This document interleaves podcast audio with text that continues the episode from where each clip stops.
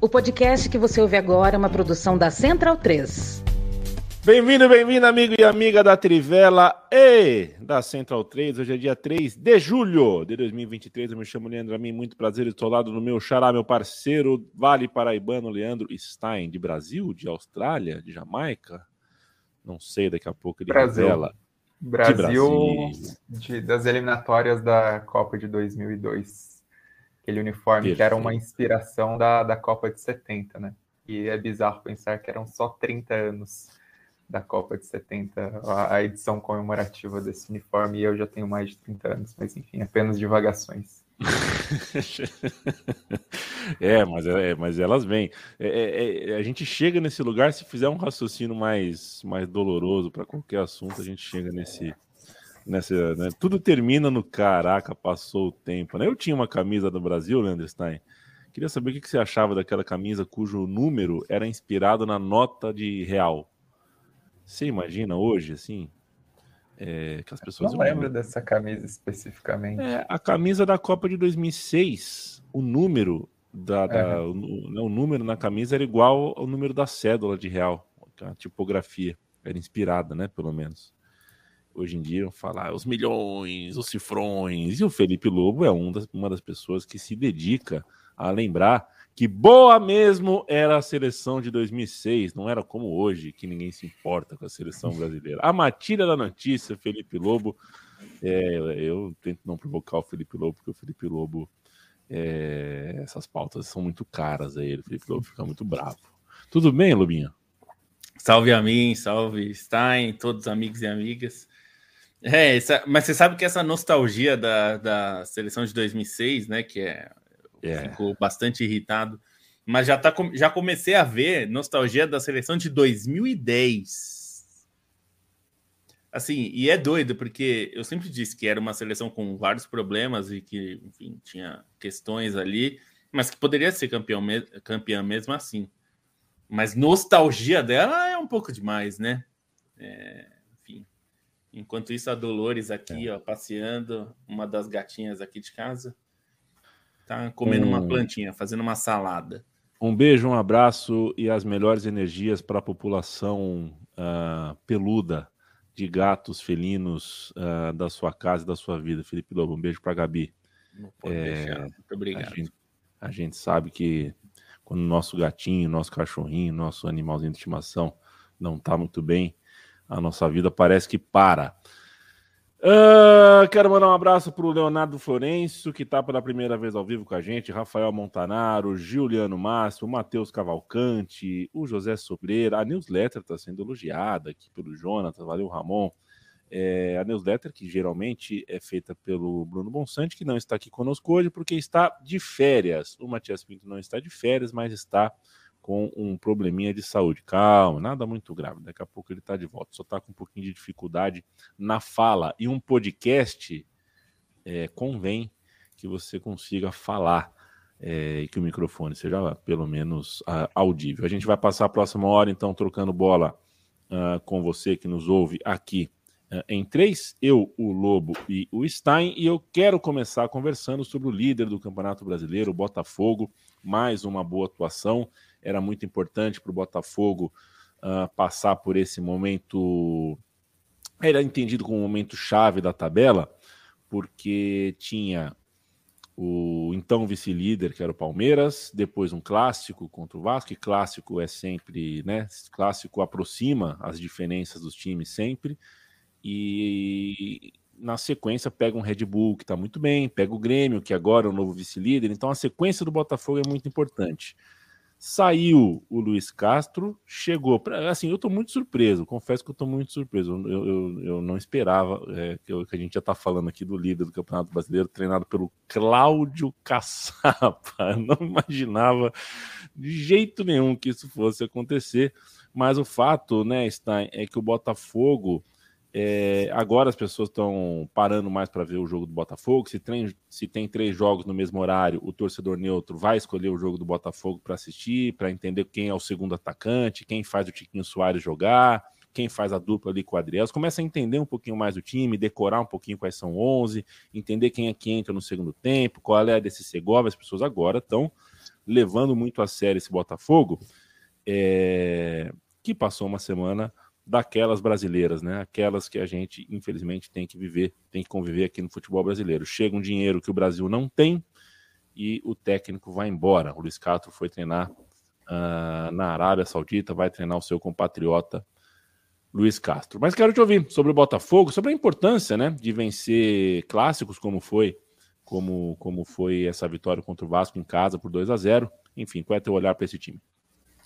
Bom, sobre o Cláudio Caçapa, assim, eu vejo como uma escolha, assim, uma alternativa até inteligente do Botafogo, né? Porque o Cláudio Caçapa, ele é o assistente permanente do Lyon, ele está na comissão técnica permanente do Lyon, é, faz um trabalho lá desde 2016 nessa comissão técnica permanente, então ele tem uma experiência muito grande é, dentro do elenco do Lyon, dentro das competições europeias, participou de campanha de semifinal de Champions, de semifinal de Liga Europa.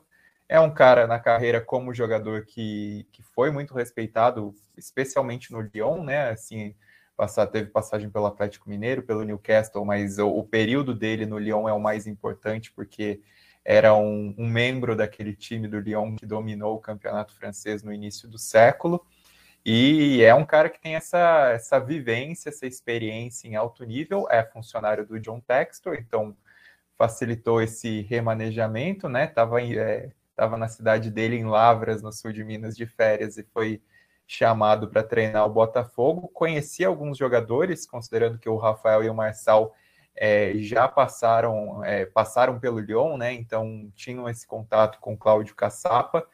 É, e assim, acabou sendo uma escolha até para baixar a poeira em relação ao, ao que tinha depois da saída do Luiz Castro, né? Mesmo que seja um treinador interino, o Botafogo foi e botou um interino de peso, mesmo que não seja do clube. É um cara que, que tem essa vivência importante. E a chegada do Cláudio Caçapa dá tempo para o Botafogo buscar um novo treinador permanente, né? Assim, a princípio, por aquilo que o clube diz nesse momento, independentemente dos resultados do Cláudio Caçapa, é que o clube ainda vai buscar um treinador permanente, aí tem a, a preferência pelo Bruno Lage e tudo, é, mas assim, não vejo como algo impossível, se o Cláudio Caçapa for bem, é, conseguir é, ter, ter essa permanência, né? caso seja necessário, caso ele, ele consiga emplacar nesse início, mas de qualquer forma o Botafogo ganha tempo para negociar com um treinador estrangeiro ou mesmo para procurar alguma alternativa viável aqui é, no mercado brasileiro, né?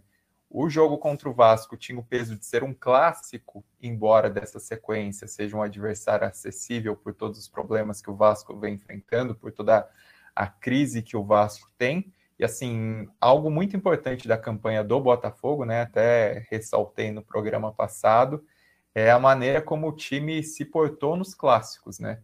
Assim, é, foi um time que cresceu nesse campeonato brasileiro também pelos resultados nos clássicos. É, teve aquela vitória maluca contra o Flamengo nos 3 a 2 com a menos, por tudo que foi aquele jogo. Teve um a 0 contra o Fluminense, que vinha até mais badalado, num resultado em que o Botafogo foi amplamente superior na partida esse jogo contra o Vasco claramente era o mais acessível dos clássicos. E o Botafogo foi muito bem, né? Assim, manteve uma postura muito impositiva desde o primeiro tempo, conseguiu criar várias chances de gol. O Vasco ainda conseguiu se segurar um pouco na defesa, né? Mas no ataque é, acabou não criando tanto. E aí o Botafogo, entre é, a, as boas tramas que tinha, entre a qualidade dos seus jogadores, entre aqueles que, que vem correspondendo muito bem nesse campeonato brasileiro, é, acabou abrindo o placar, né, numa tabela do Luiz Henrique com o Tiquinho Soares para marcar o primeiro gol no início do segundo tempo. O Vasco teve uma grande chance é, com o Alex Teixeira, que acabou parando no, no Lucas Perry ali no, no meio do segundo tempo, né? O, foi o único momento de real risco para o Botafogo mas o Botafogo teve um grande controle do jogo, é, criou oportunidades para mais, teve, manteve os pés no chão e acabou ampliando já no, no, fim dos acréscimos do jogo, no momento em que o resultado não, não parecia ameaçado, porque o Vasco, por mais que fosse para o ataque, não, não conseguia ameaçar de uma maneira tão contínua, né? é um resultado importante por isso, por, assim, por ser é, a afirmação do Botafogo, né? Assim, nesse depois de uma semana tão turbulenta, por deixar para trás o assunto do Luiz Castro, por mostrar que mesmo sem o treinador, o elenco consegue ter uma boa atuação, mas vai ser uma exigência de partida depois de partida, até pela sequência que o, que o time tem e até por essas outras demandas paralelas, né? Pensando no que é uma, uma possível procura por um treinador caso o Cláudio Caçapa é, não fique mesmo no Botafogo. Mas, assim, dentro do que era essa semana, dentro de toda a pressão, de todas as interrogações que existiam, o Botafogo conseguir essa vitória tranquila e contundente, como foi, e com um treinador que não teve tempo para treinar, mas eu gostei do Caçapa, principalmente até na, nas entrevistas, na maneira como ele se colocou ao lado do elenco, pela maneira como ele enfatizou o trabalho do Botafogo seguir em frente. Isso foi bem importante, pelo menos para baixar a poeira e para que a saída do Luiz Castro fique para trás, né? Um abraço para o Leonardo Braga, o André Blasilevics. Uh, uma grande semana para você também, meu querido. É, e o Marcelo Vieira disse que o Cláudio Caçapa é muito querido pela torcida atleticana é muito querido em Lyon também, né? Teve uma carreira, uma carreira sólida bem interessante. É, e o que eu sei, e falo isso sem, não estou falando com um ar pejorativo, não, tá? Mas é, eu sei que a noite do Caçapa em Minas Gerais era longa. O Caçapa, o Guilherme, o jovem Lincoln até então, eles eram, né, eram um, um jovem boêmio, Cláudio Caçapa, quando zagueiro daquele Atlético Mineiro do fim do século passado, da virada do século ali é, que era um jogador muito, muito. Eu, eu, gostava, um jogador de posicionamento muito bom, jogador de recuperação boa, forte quando preciso, enérgico. Aquele né, Galo de 99 era, era bem legal, né? Era bem legal, um time bem interessante. Que tá no meu time de botão lançado na última semana. É todo o mata-mata.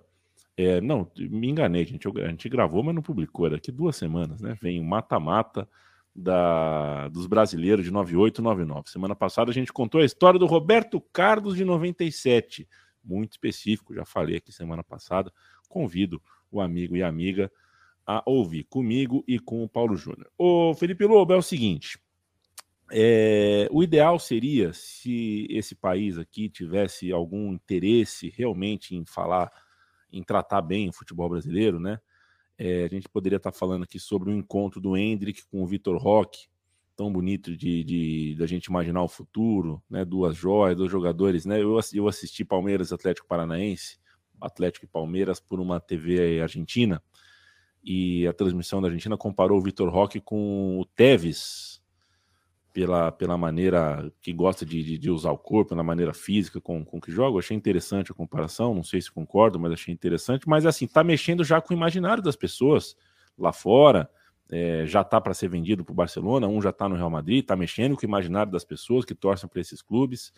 Mas a gente acaba tendo que falar um sobre eh, a torcida desumana, que é a torcida do Atlético Paranaense e quase todas do Brasil. Semana retrasada foi a do Palmeiras, que fez com a do Botafogo, né? Uma tabelinha entre clubes de futebol e polícias de seus estados para distratar, maltratar, afastar a torcedora. A gente chega até o absurdo. Aí é pauta para fazer, tá? Eu conversei sem ser pauta, sem nada, mas conversem com uma educadora uh, ou com uma psicóloga sobre a importância de um bicho de pelúcia na infância é, o quanto muitas vezes é importante para uma criança sair na rua é, e, e, jantar e almoçar com o pai, no parque com, com o bichinho dela de pelúcia, aquilo é um símbolo muito forte para a segurança da criança, para a afirmação da criança. E a polícia militar tirar o bicho de pelúcia de uma criança na entrada de um estádio é, e, e, e propositalmente fazer com que a torcida não entre antes de duas horas de espera, de fila, de aperto, de empurrão, perde metade do jogo é, a gente poderia não precisar falar sobre isso, a gente poderia não precisar falar sobre uma comissão técnica que não aceita que um árbitro erre, que um VAR erre, que as coisas aconteçam de um jeito que os contrarie, e uma comissão técnica que imagina uh, que vai conseguir é, é, conquistar o seu torcedor, e consegue mesmo, né, em boa medida consegue mesmo, ao sugerir que o campeonato tem um complô um sistema que não quer o Palmeiras campeão, estou falando especificamente da comissão técnica do Palmeiras, que saco, né? Que saco, porque você tira tudo isso da frente e, tira uma arbitragem que a arbitragem brasileira não é boa de fato, mas a gente teve um grande jogo de futebol entre Atlético e Palmeiras e a gente quase não consegue falar porque a gente está sufocado. É muita coisa, né? É, bom, é, assim, a torcida, essa torcida humana, isso é, é, obviamente uma bobagem, é uma mentira, né? A gente sabe disso. Não é para ser humana, tal. A ideia é, se puder não ter visitante, melhor, e a gente vai fazer tudo que puder para isso. É, o, o Petralha só, que é, que é o artífice, né, disso aí, só, na verdade, está reforçando algo que é, eu acredito, e aí é, acho que todos os boa parte dos dirigentes gostaria de fazer, que é não ter torcida visitante. É, inclusive porque financeiramente costuma render, né? É, você consegue colocar mais gente no estádio porque não tem aquelas separações e tal. Então isso é uma bobagem. É, e essas questões de polícia, do que pode entrar, a gente já falou mil vezes sobre não pode entrar com livro, não podia entrar com jornal, é um saco isso, né? Assim, é, eles a, acabam atrapalhando a vida do torcedor. É, isso, infelizmente, é uma coisa que a gente vai ter que combater e vai ter que continuar combatendo. E vamos ter que continuar sendo os chatos que vão falar disso, porque eventualmente vai ter gente defendendo que o melhor mesmo é ter torcida única. E vai, talvez, quando a gente tiver velhinho, e a mim, vai ter gente defendendo, talvez nem tão velhinho, hein? Vai ter gente é. defendendo que não tem que ter nem pessoa no estádio, ver na TV. É, não, não, não é, é, é, assim, é, é, absurdo isso, evidentemente. Eu estou aqui exagerando, mas é porque se alguém me falasse, ou se alguém falasse, sei lá, nem precisa ir tão longe, há 30 anos, que você não poderia entrar com um livro no estádio, é, as pessoas ficariam, não, aí você, uhum. não exagera, né? Você é, também é verdade. fala cada bobagem. É, não, não precisa exagerar também, mas uh... isso acontece para passar por um assunto que é mais chato ainda, é, porque existe um, essa coisa, essa. O, o, primeiro, a arbitragem é ruim, a, decisão de não expulsar o Zé, o Zé Ivaldo é absurda, é absurda. Assim, é, o juiz não ter visto, eu acho completamente normal. O VAR, ele foi chamado ao VAR. Eu não vou dizer que o VAR, que, que culpa tem o VAR, é, porque a gente não sabe. O que a gente sabe é que o árbitro viu e ele deveria ter expulsado. Ele não expulsou. Ele tinha que ter expulsado. É, e é evidente que isso muda o jogo, é claro. É, então, assim, se o, se o João Martins, que é o auxiliar do Abel, que está suspenso porque reclama toda hora e é toma cartão amarelo mais do que jogador, mais que o Felipe Melo, isso é um fato, tá? No tempo de, ele tomou mais cartões do tempo no, desde que ele assumiu o time até o Felipe Melo sair, ele tomou mais amarelos que o Felipe Melo. É, ele, enfim, o João Martins poderia reclamar disso, eu entenderia reclamar sobre essa, expul essa expulsão que deveria ter acontecido. Mas ele usou algo que é algo que todo torcedor, todo torcedor, assim, eu não vou dizer individualmente todos, mas todas as torcidas, todos os coletivos, digamos, é, adoram. Todos que é o senso de perseguição, essa, esse sentimento de contra tudo e contra todos. Teve clube que já fez camisa com isso quando foi campeão, né? É, isso é, é, um sentimento que as pessoas amam, né? No Brasil, no caso do futebol brasileiro especificamente, as pessoas têm um fetiche em ser é, ou se sentir, né? No caso, perseguidos. É, isso é toda uma teoria da conspiração, né? É todo mundo contra nós é, lá fora. Isso, assim, é, se reforçou muito com as redes sociais, né? Existe toda uma teoria psicológica é, sobre teorias da conspiração. Por que, que as teorias da, da conspiração são tão atraentes para as pessoas, né? É, embora muitas delas sejam completamente absurdas, né? A gente não faz muito tempo a gente estava discutindo, a gente aqui não, mas assim, tinha gente discutindo terra plana, né? Quer dizer, que é uma discussão de uns com uns mil anos de atraso aí. Então, é, esse tipo de teoria da conspiração tem uma atração psicológica. As pessoas se sentem, primeiro, parte de um grupo, segundo, se sentem é, privilegiadas e iluminadas porque elas estão vendo algo que você, um mero mortal, um reles torcedor, enganado pela mídia, que faz todo um. Você não está vendo, mas eu percebi. E eu tô aqui para iluminar a sua vida. Eles se sentem iluminados, essas pessoas. É por isso que eles acreditam em teoria da conspiração, porque é uma delícia. A pessoa se sente, primeiro, muito inteligente, muito iluminada, muito por dentro, se sente parte de uma comunidade onde isso se reforça. As teorias de conspiração navegam assim, né? Elas é, se é, esses grupos se reforçam. Então, isso em torcida de futebol, isso daí é fogo em mato seco. Se sentir prejudicado porque a mídia é clubista, porque a CBF não quer o meu time campeão, é, as pessoas têm um prazer sexual nisso, assim, de se sentir perseguido. E, e a, esse prazer é completo quando a pessoa, é, com, quando o time, o seu time, que você acha que é perseguido, que os árbitros estão te roubando, que os outros times estão fazendo conluio para te derrubar, porque você é, você é melhor, mas eles estão tentando te derrubar, e aí você não ganha por isso. É, existe esse prazer sexual que é completado quando a pessoa, é. quando o time é campeão. E aí você pode falar contra tudo e contra todos. Contra todos. Isso não resolve, assim, não ajuda o futebol brasileiro em nada, e na verdade reforça os mais malucos, imbecis torcedores do país, que são esses caras os teorias da conspiração. É, os, é assim, você acha que essas teorias de conspiração contra a vacina, falando sobre terra plana, falando que, sei lá, Elvis está vivo, por que, que isso... É porque as pessoas amam acreditar nessas coisas e se sentirem muito mais inteligentes que as outras, né? E, e num momento em que a gente vive de redes sociais e que, como você sempre fala, né, Yamin, se a gente quisesse fazer um programa de recheado de polêmicas, é, a gente faria. E era loucura. A gente tinha títulos absurdos. Quer ver eu fazer, Lobo? Nacionalistas. É, e, sei lá, a gente poderia colocar Palmeiras foi roubado, e é o título do podcast. Geraria... Cotovelada, cotovelada na nuca do Hendrick, juiz covarde, é. É, dá, assim, dá para fazer, e assim, a gente vê, tem sites que vivem disso vivem de fazer manchetes sensacionalistas. Eu vi um site, é muito curioso, né? Para você ver, eu estava pesquisando sobre isso, porque eu estou escrevendo um texto na Trivela, e aí é, eu vi um site de palmeirense, eu não vou dar o, o, o crédito aqui, porque são um bando sensacionalista.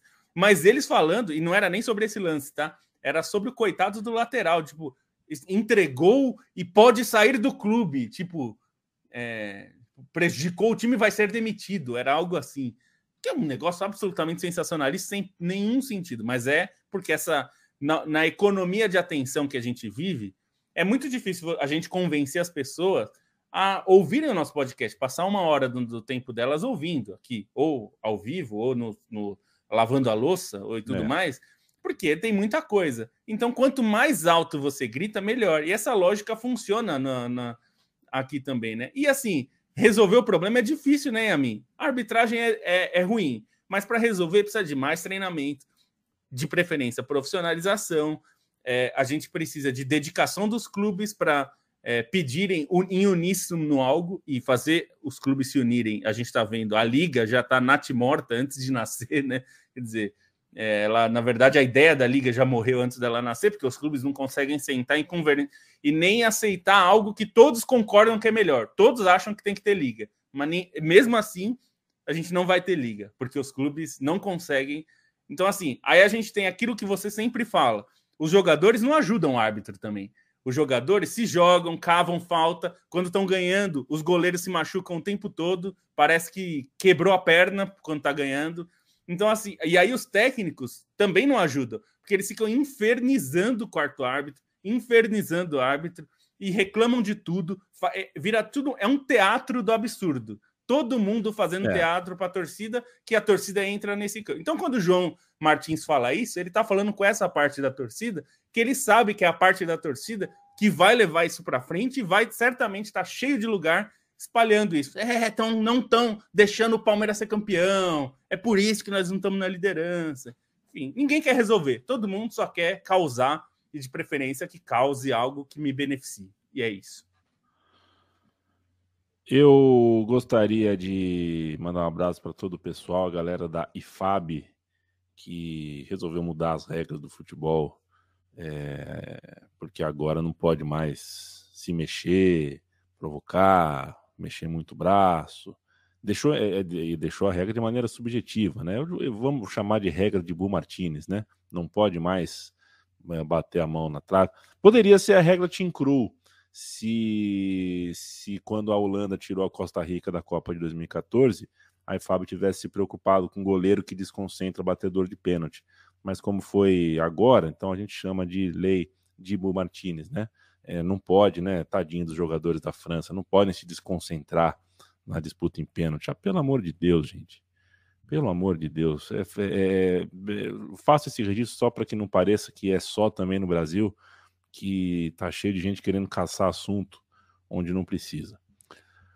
O Matias Rodrigues me pergunta: Raul Gonzalez ou Del Piero? Eu te digo Del Piero com tranquilidade, embora o Raul Gonzalez, poxa vida, bom jogador. Um abraço para todo mundo aí de BH, Matias. Ramon Flores, mais técnico com mais arranque que o Tevez, acha ele diz sobre o Vitor Roque. Eu também acho. Eu acho que ele é mais técnico. O arranque talvez seja empate aí. O Tevez tinha, né, o, Tevez parecia um demônio, né, no, no arranque ali, trombando tudo, mas mais técnico, o Vitor Roque me parece que é. O Bruno faz o seu testemunho aqui, que foi ao jogo ontem do Atlético com o Palmeiras e só conseguiu entrar aos 40 do primeiro tempo. Custou 200 reais o ingresso, tá bom? Tenta comprar ingresso para um show do Caetano Veloso e entra no, no, no meio é, para ver se não vem Procon, para ver se, não, não, se o seu direito não é devidamente uh, protegido. Futebol torcedor que se dane. Michel dos Reis, regra Fabiano Bartes. Pois é, uh, é outro. Gustavo Laurenti, abraço para você. Fernando Padarates, vamos passar a regra de Campeonato Brasileiro aqui, Stein. Quero te perguntar. Uh, já falamos de Palmeiras, de Botafogo, a gente tem o Flamengo e o Grêmio. Na, na, na o Flamengo e o Grêmio são os times que estão seguindo é, é, o Botafogo mais de perto nesse momento, e o mais de perto é uma forma de dizer, ninguém está perto do Botafogo nesse momento. Talvez em nível de atuação uh, a gente consiga comparar, mas na pontuação realmente o Botafogo conseguiu. É, é, aquela história, né? O time que consegue empatar pouco e transformar jogos que poderiam ser empate em vitórias, né? O Botafogo está conseguindo isso, né? Mas eu quero fazer uma pergunta para você a respeito dos times com sinal amarelo e estes estão também do outro lado da Dutra, não do lado do Botafogo. Corinthians e Santos. É muito preocupante o que o Corinthians apresentou ontem de manhã contra o Red Bull e é muito preocupante o que o Santos tem como, né, institucionalmente, acho até, né, perdendo, uh, perdendo o Soteudo e Nossa Senhora, Nossa Senhora, o Santos está no momento sem estádio, né? Inclusive, estádio fechado, não pode nem usar o próprio estádio, o próprio equipamento. Que tal para você esse momento dos alvinegros do estado de São Paulo? É, sobre o Santos, assim, é, assim, é uma preocupação que tem sido constante nos últimos anos, né? Não é só de agora. É, a diretoria e diferentes diretorias se esforçaram muito para isso, porque é impressionante como o clube vem sendo dilapidado nos últimos anos. E no atual estágio, é, com a situação que está, com essa com saída de jogador, com Soteldo contratado em definitivo e pedindo para sair por conta da, de, de não concordar com o treinador, por tudo isso.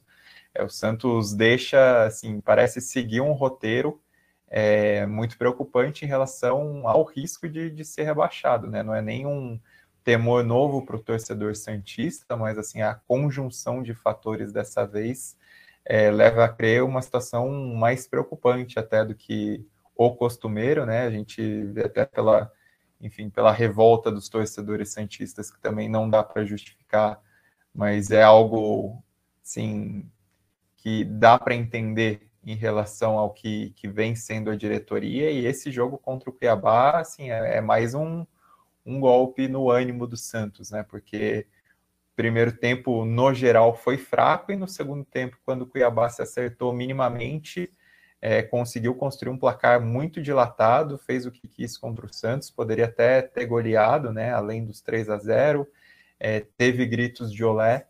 Então é uma preocupação grande sobre o Santos, assim, pela bola de neve, né? Pelo acúmulo de, de situações que o, o, clube parece que não, não tem nenhum tipo de solução, né? Não, não existe nenhum caminho plausível para o Santos nesse momento e, e isso preocupa demais.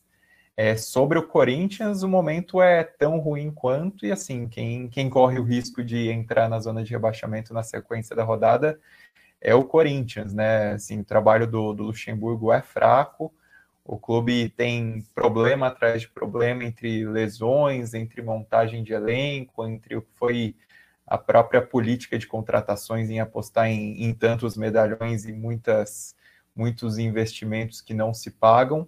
Mas o Corinthians ainda assim, parece demonstrar alguma possibilidade é, a partir do, do que ainda pode se movimentar, do que vai ser a chegada do Rojas, é, do, que, do que os garotos têm apresentado, né? Assim, o, o, o, grande ponto forte do trabalho do Luxemburgo, se é que tem algum, é, é, é esse espaço nos garotos do Corinthians, mas ainda assim é um futebol muito fraco, né? Esse jogo contra o, Red Bull Bragantino, primeiro tempo saiu até barato para o Corinthians, assim, pelo que foi o, o domínio do, do, Red Bull Bragantino, que vem muito bem, né? Assim, é um resultado totalmente compreensível pelo momento dos clubes, é, olhando além do que é camisa, do que é mando de campo por futebol, foi um resultado bem compreensível do Red Bull Bragantino. E quando o Corinthians ali tentou é, se reerguer no segundo tempo, dar uma resposta, foi muito mais por é, por vontade em si do que por qualidade, do que por ter algum plano de jogo ou qualquer, ou qualquer coisa do tipo, né? Então, é, esse trabalho do Luxemburgo, que por hora é, pareceu até assim um treinador é, de peso em meio à crise que o clube vivia, uma crise que o clube se colocou com a contratação do, do Cuca também. É, o Luxemburgo parecia pelo menos um nome forte para servir de escudo mas que em termos de bola e campo não passava confiança. Agora essa parte do escudo para a crise já ficou para trás e o bola e campo preocupa muito mais, né? O Luxemburgo não não oferece não oferece muita alternativa, né? Não não mostra qualquer tipo de, de capacidade, é uma situação bastante preocupante diante de todo o cenário, de, de todos os problemas que, que o time vem tendo no, nos últimos meses. Eu, eu uma, um detalhe sobre o Luxemburgo que me choca é que ontem na, na coletiva ele de novo lembrou que os jogadores de futebol hoje fazem 20% de corridas de alta intensidade que 20 anos atrás fazia 3%. Cara, é, é, eu vou perguntar que oração para o Luxemburgo. O Luxemburgo vai falar que hoje os jogadores têm 20% de pique em alta velocidade é, é, me parece muito mais uma tentativa. Ele está tentando afirmar uh, um conhecimento contemporâneo do futebol aí que às vezes ele, às vezes ele coloca em perguntas que não tem a ver e, e de fato as entrevistas do Luxemburgo e eu tenho assistido menos conversa de, de futebol para dar tempo de assistir mais jogo porque tem muito jogo a oferta graças a Deus é muito grande é, mas entre uma coisa e outra, entre um jogo e outro, até durante jogos, eu baixo o volume do jogo e fico ouvindo entrevistas coletivas. Estou criando esse hábito, embora seja às vezes uh, um, um, hábito dispensável no futebol brasileiro, porque muitas vezes técnicos e auxiliares técnicos vão para entrevista coletiva não para conversar com a gente, sim para tentar manipular a nossa opinião, assim, para tentar pautar uh, como a gente deve pensar ou com quem a gente deve brigar. Mas eu tenho notado, e acho que não sou o único, que o Vanderlei Luxemburgo tem usado a entrevista coletiva para para mostrar alguma coisa, mostrar algum, algum, algum arcabouço uh, de, de, futebol contemporâneo, mostrar que entendeu, que se preparou, que está pronto, e que eu não duvido, em, em, do, do, ponto de vista de estudo, eu não duvido, porque o Luxemburgo é um grande técnico, histórico técnico, mas está muito confuso. O que eu vejo em campo e depois o que eu vejo com o Luxemburgo talvez seja a maior diferença de todas. Eu não precisa, a gente não precisa ter técnicos como o Zago foi no Curitiba, né? Ali era uma situação extrema, estou usando um fato de situação extrema, de chegar um técnico e falar, cara, meu time não acerta um passe, eu preciso de gente que acerta passe, que dê chute a gol, é, aqui não vai dar, a gente vai cair rapidinho. É claro que ali foi uma espécie de sincericídio proposital. Mas em, é, na comparação, o que eu vejo no jogo e o que eu vejo na coletiva, o Vanderlei Luxemburgo é o que está mais distante do que acontece no jogo. O que ele fala, para mim, simplesmente não corresponde ao que eu acabei de ver. Não é a primeira e não é a segunda vez que isso acontece no Corinthians. O Luan Carril fala do Rojas no Corinthians, né? Jogador paraguaio que eu acho bem interessante, mas que chega num time que eu não consigo ver perspectiva de que vá, né? Acho que não é porque essa história, um jogador técnico como o Rojas, que não é de imposição física, mas um jogador uh, uh, técnico, é, periga de ficar com torcicolo nesse time do Corinthians, né? A bola é muito lançada para o Roger Guedes, a bola tem circulado pouco no meio de campo e esse cara precisa da bola. Ele precisa que a bola chegue, ele precisa carimbar essa bola. Como que ele vai buscar essa bola? Se ele vai iniciar a jogada um pouquinho mais lá de trás, como na boa fase do Vera ele fez, e aí já é uma espécie de segundo volante, o Rogers vai jogar mais na frente, chegando perto do Roger Guedes. Como que o Luxemburgo vai colocar o Rogers para jogar? para mim é uma dúvida. Eu acho que ele pode ser sim um cara influente numa melhora técnica do Corinthians. Mas a bagunça tá tão grande nesse time que eu tô com medo do Rojas ficar com torcicolo assistindo a bola ser lançada para o Roger Guedes ou para o Yuri Alberto para eles se resolverem lá para cima, porque hoje é assim que o Corinthians está montado. Vamos falar um pouquinho de mercado, senhores. Eu não sei se vocês querem falar mais alguma coisa de futebol brasileiro, mas a gente pode falar de mercado. Felipe Lobo, Soboslai é um jogador húngaro que talvez seja o melhor jogador húngaro do, do século XXI. Dá para cravar isso? Dá para hum. cravar? Não sei. Acho que qualidade técnica, sim. Em simbolismo, talvez tenha alguns outros sejam maiores, né? Sei lá, Zoltan Gerra, ou Kirali, que é um folclórico, mas acho que bola por bola talvez seja o maior mesmo tão jovem, né? melhor. Até porque ele chegou num, num, num, clube que esses outros acho, acho, que não conseguiram chegar, mas é isso, simbólico, assim, acho que ele ainda não é maior do que muitos jogadores húngaros é, desse século, mas ele pode, pode vir a ser ainda, ainda tem tempo para isso. É, e é uma contratação das mais interessantes, assim, é, pensando no que o Liverpool precisa, é, no que ele pode oferecer. Acho que ele teve um essa passagem pelo é, pelo RB Leipzig foi interessante, mostrou um jogador é, que consegue ser consistente, ainda que é, a, precise melhorar isso também, né? Não é, é um jogador que tem capacidade de fazer diferença, né? Pela pela criação de jogadas, pela capacidade técnica dele, que é muito, muito alta. É, acho que ele tem bastante coisa para acrescentar e eu acho que esse é um passo que vai mostrar se ele vai ser melhor do que esses que a gente é, citou agora. Que o Zoltan Gera, por exemplo, ficou muito tempo jogando na Premier League, né? Num time que era um time interessante, num um Fulham que foi as fases finais da, da Liga Europa, né? Então era, era um time bem interessante que ele foi um jogador de, de destaque, de protagonismo. É, claro que o Liverpool é um passo muito maior, né, para os Bossalai, porque é um, é um clube de maior repercussão, de mais potencial e que é muito mais difícil você ser é, esse cara. É, mas eu acho que é, acho que dos reforços, acho que o Klopp consegue um jogador muito bom que tem tem bastante condição de dar certo e de fazer bastante diferença para o time. É, é, é, agora é ver se ele está a essa altura, né? Acho que ele foi bem no, no Leipzig, mas o Leipzig é um o Leipzig é um time muito sui generis, né? Porque é um time que é, tem um tipo de trabalho muito diferente, de uma cidade que acabou abraçando o time porque era uma cidade é, sem time na primeira divisão, né? Então é, é existe uma relação muito diferente do que há em Liverpool que a torcida é muito exigente, né? Vai cobrar resultados e tudo mais, vai apoiar incondicionalmente, mas vai cobrar também. Então, acho que é um passo bem interessante. É uma das contratações mais interessantes, eu acho, do mercado, considerando o custo-benefício, né? Porque, é, enfim, você sabe, quando você contrata alguém como Haaland, como o Manchester City fez na temporada passada, você sabe que é um cara que é muito você não dá para ter certeza, mas é muito perto de ter certeza que vai entregar, né? É, sei lá, o, o, Messi, o Messi não dando certo no PSG fez gol pra cacete, fez, quer dizer, o não dar certo dele já entregou mais do que qualquer jogador bom entregaria. Então, assim, tem caras que você sabe que, que vai entregar, só que eles custam caro, né? É, não dá para contratar jogador de 100 milhões de euros. É, normalmente, esses caras, hoje em dia tá ficando mais comum, mas esses caras vão entregar. Acho que o Liverpool foi atrás de jogadores interessantes aí, primeiro o McAllister, depois o Salah, que é um, é um, são jogadores que podem fazer diferença e não ainda não são jogadores que custam tudo isso.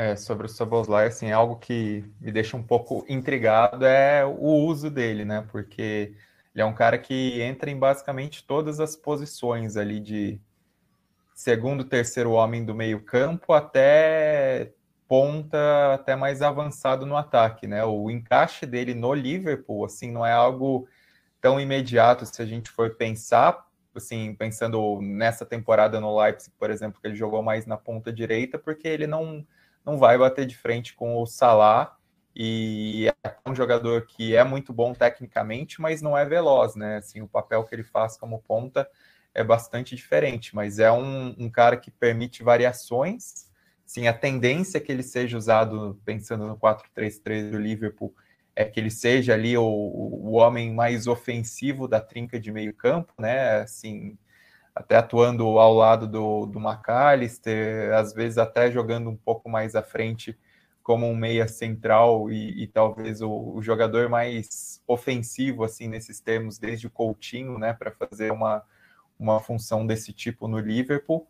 Mas é um cara que, assim, em capacidade técnica, em aquilo, naquilo que ele pode entregar de é, chute de longe, lançamento, esse tipo de coisa, ele até agrega características diferentes. Outro desafio também vai ser ele conseguir ter uma, um desempenho mais constante no Liverpool, né? Porque no Leipzig a primeira temporada dele foi mais ou menos, sim, teve até alguns períodos em que ele perdeu é, o posto de titular, mas essa temporada, a segunda temporada dele, foi bem melhor. Assim, ele conseguiu, principalmente com a chegada do Marco Rose, né, com quem ele tinha trabalhado no Salzburg, ele foi melhor, é, conseguiu é, ter uma produção mais constante, foi importante em jogos grandes da Bundesliga, foi importante na reta final da Copa da Alemanha, na conquista da Copa da Alemanha.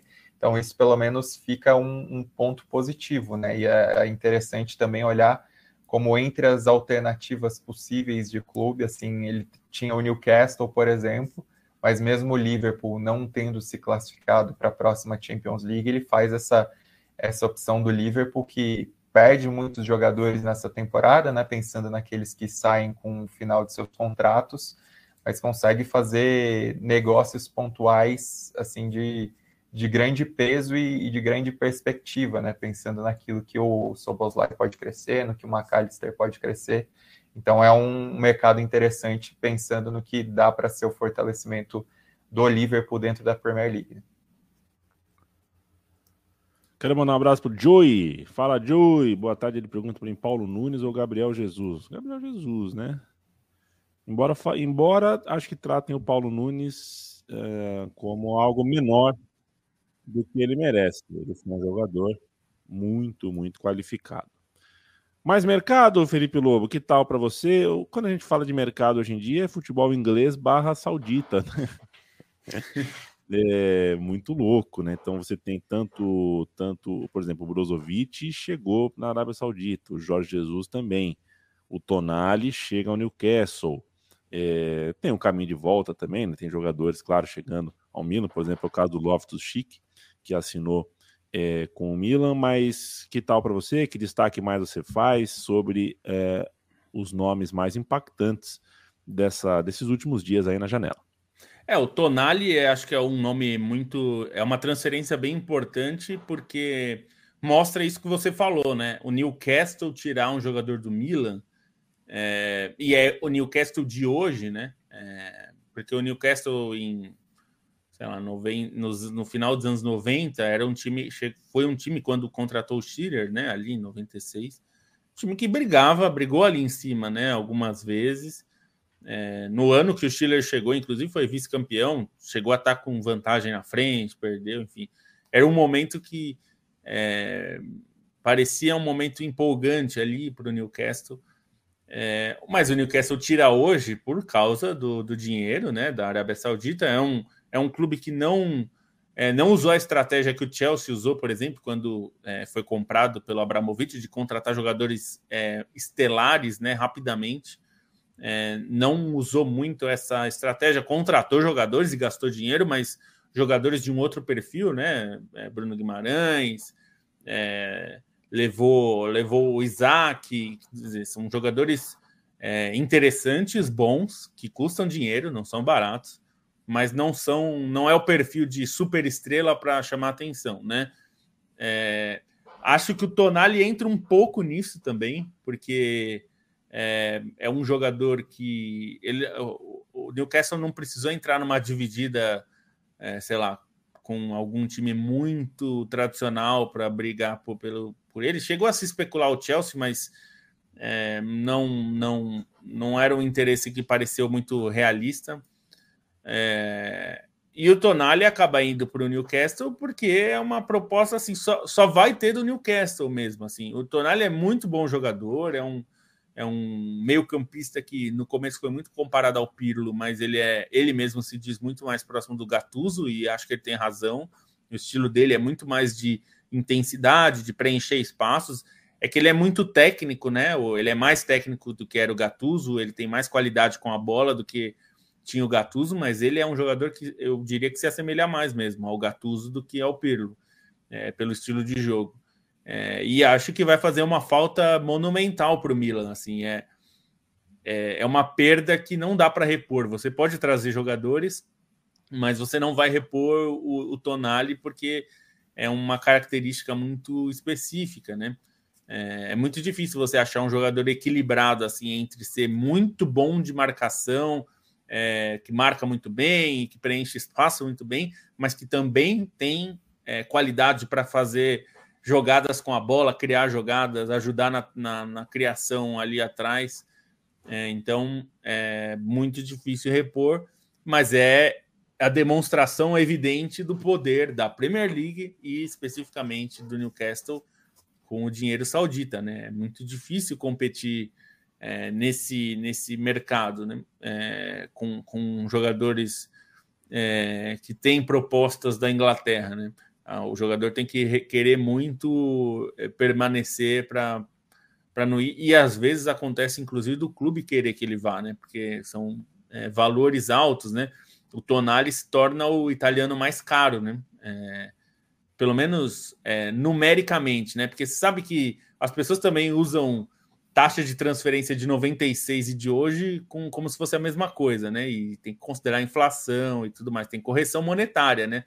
um real de hoje não vale, não é o mesmo um real de 96, né? É, mas, enfim, essas, essas listas normalmente colocam sem considerar isso.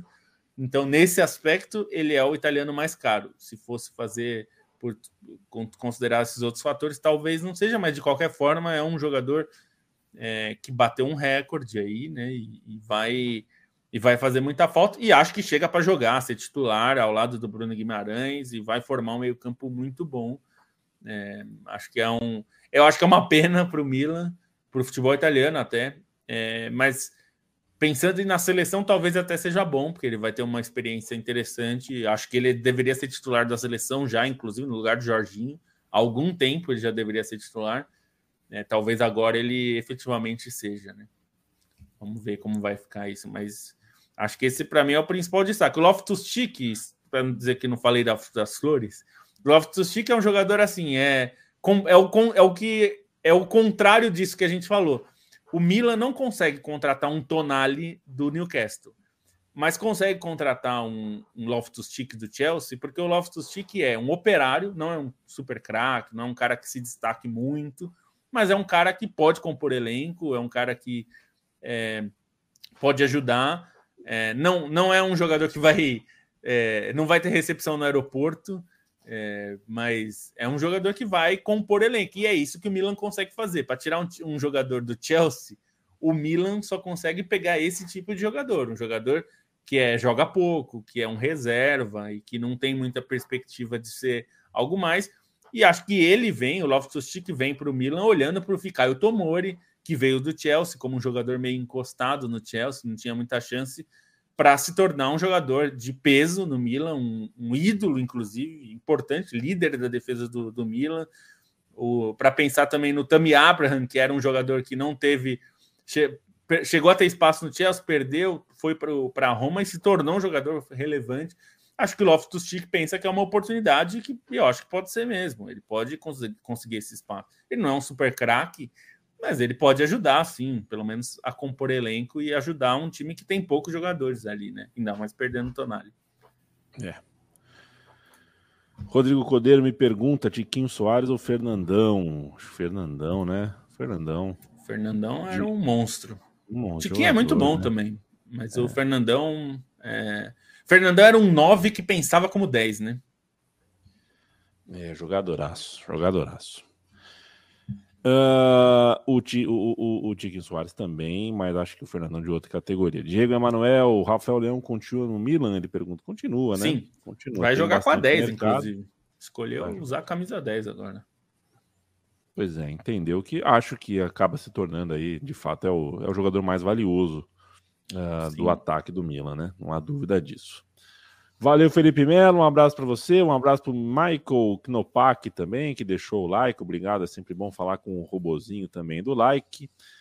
Leandro Stein, vamos falar de despedida? O Fábregas uh, já anunciou, largou, pendurou as chuteiras, vai ser treinador, está se dedicando a isso. Sesc Fábricas, senhora carreira, né? O Iniesta, outro espanhol, se despediu do futebol japonês, teve uma passagem digna lá pelo Vissel Kobe só que ele ainda não fechou essa, essa possibilidade, né? Ele não. Não. Assim, continua aí, gente, né? Continua aberto a proposta. Então ele ainda não se despediu oficialmente, embora seja possível que nos próximos dias ele opte por, por parar de vez. O Fábricas parou.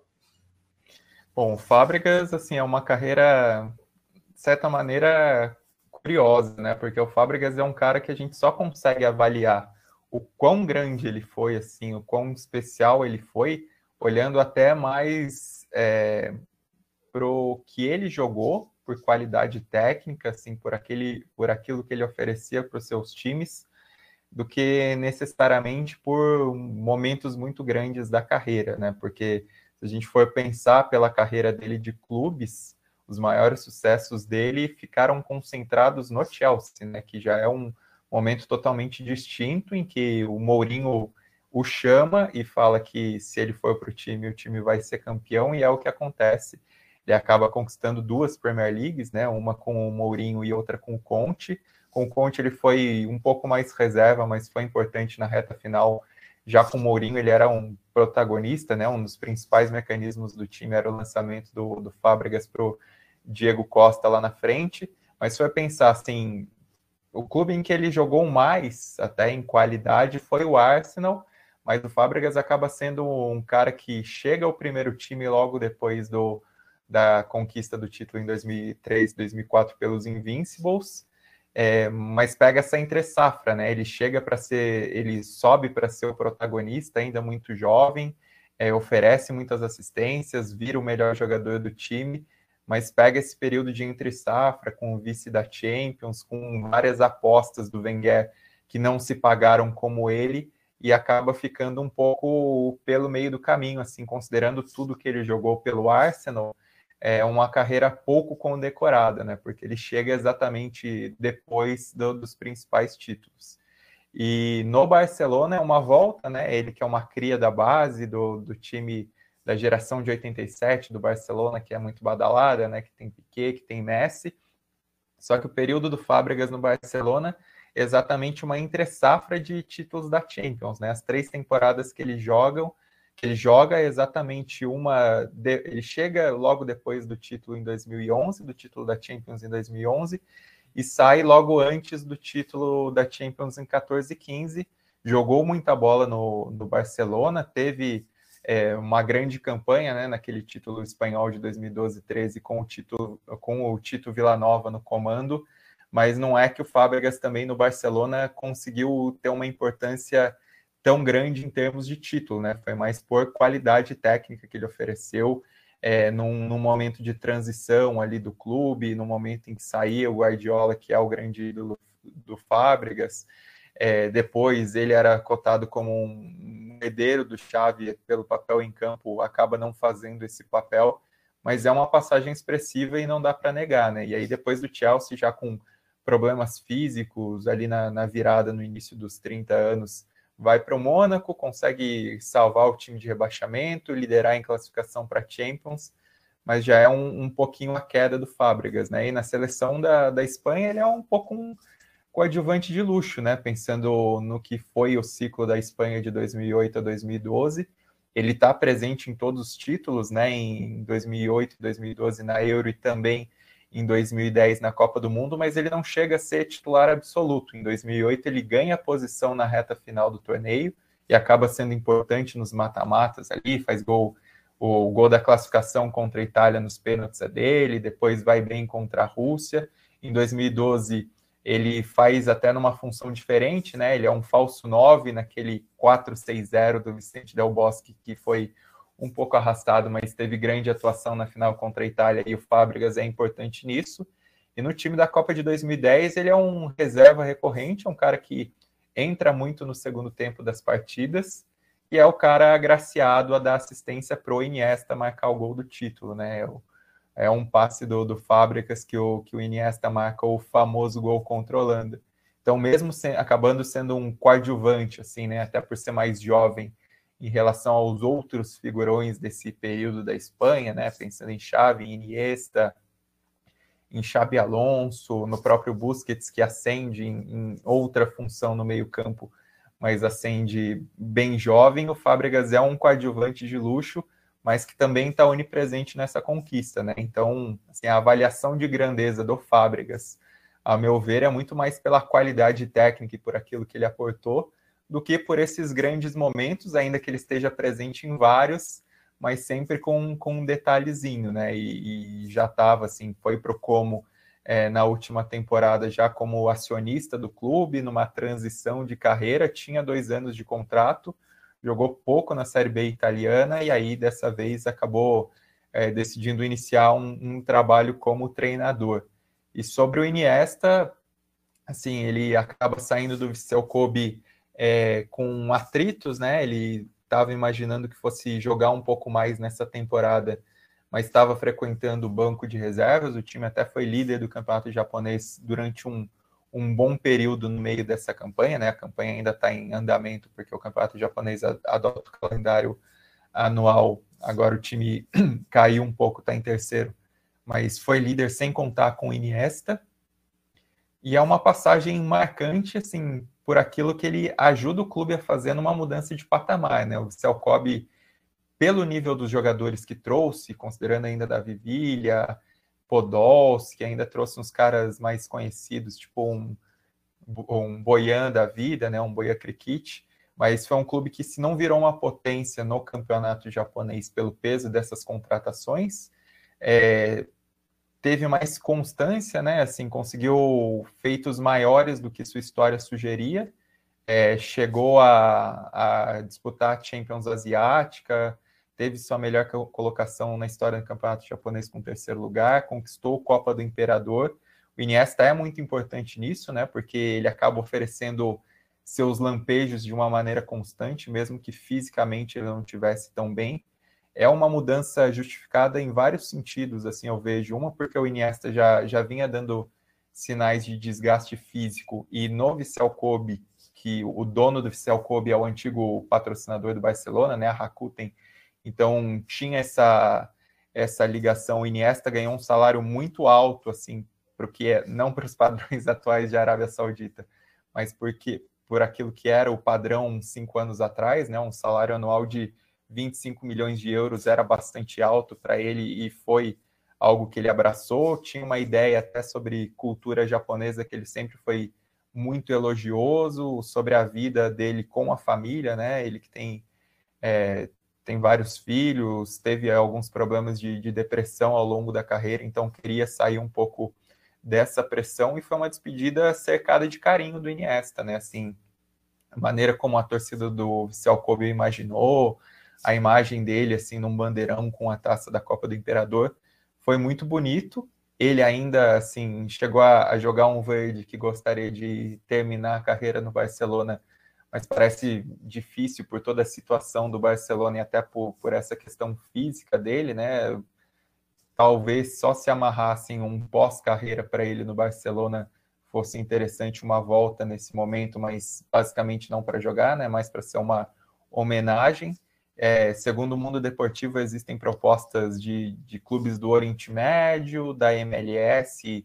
Convenhamos que o Inter Miami, agora que virou um Messi e amigos, não deixa de ser algo atrativo. É, tem o Albacete, né? Ele que não é catalão, é sempre bom lembrar, ele é manchego e começou a carreira na, na base do Albacete, poderia ser uma possibilidade, mas é só um, um adendo aqui ao, ao que é a carreira do Iniesta, ao que é talvez o jogador mais querido da história da Espanha, né? Pelo gol que fez em 2010 e também um pouco pela personalidade, por aquilo que ele representa ao futebol e por todo o talento. Vai ser um adendo depois de uma passagem de cinco anos pelo Japão que, sim, pode não ter causado um impacto internacional tão grande, mas deu mais visibilidade à D-League, deu mais visibilidade ao seu Kobe e, enfim, também é, teve seus lampejos uma carreira que é que é histórica como a carreira do Iniesta.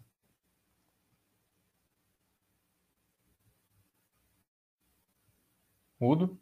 Opa, eu estava no muro. Perfeito, senhores. Este foi, portanto, o podcast da Trivela de hoje. Trivela.com.br é o endereço para você não perder uh, nenhum uh, dia de produção da Trivela. A Trivela Tá lá por escrito, toda segunda e toda quinta a gente chega com episódios novos da live do podcast.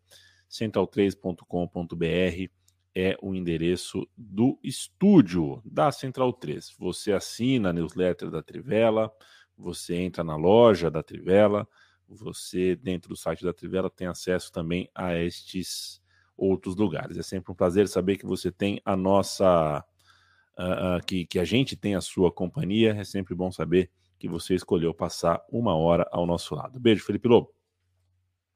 Um beijo e fiquem bem.